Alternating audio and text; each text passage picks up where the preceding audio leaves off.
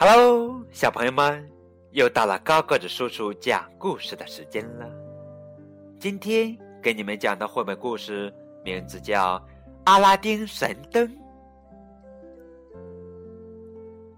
很久很久以前，有个淘气的孩子，名叫阿拉丁。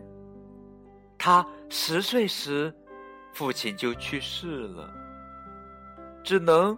和母亲相依为命。阿拉丁十五岁那年，一位魔法师谎称是阿拉丁的伯父，说要带他出门去学习如何做生意。魔法师把阿拉丁带到一座山上，念了几句咒语。只听见轰隆一声巨响，地面上出现了一扇石门。魔法师给了阿拉丁一个护身魔戒，让他通过地道钻到地洞里，把一盏油灯拿出来交给自己。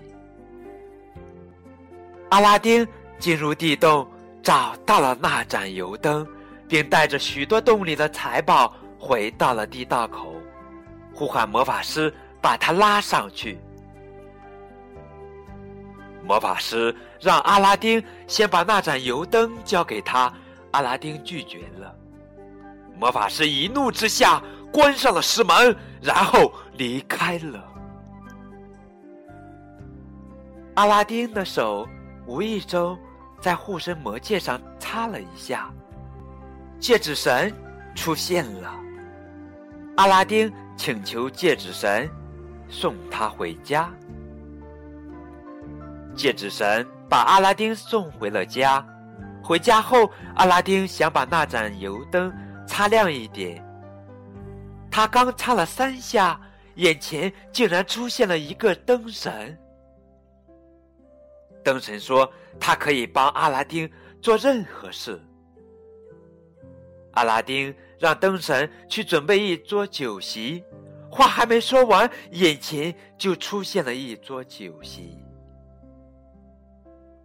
阿拉丁爱上了美丽的公主，让灯神给他变出一座宫殿，然后向国王求亲。国王把公主嫁给了阿拉丁。魔法师化妆成卖油灯的小贩。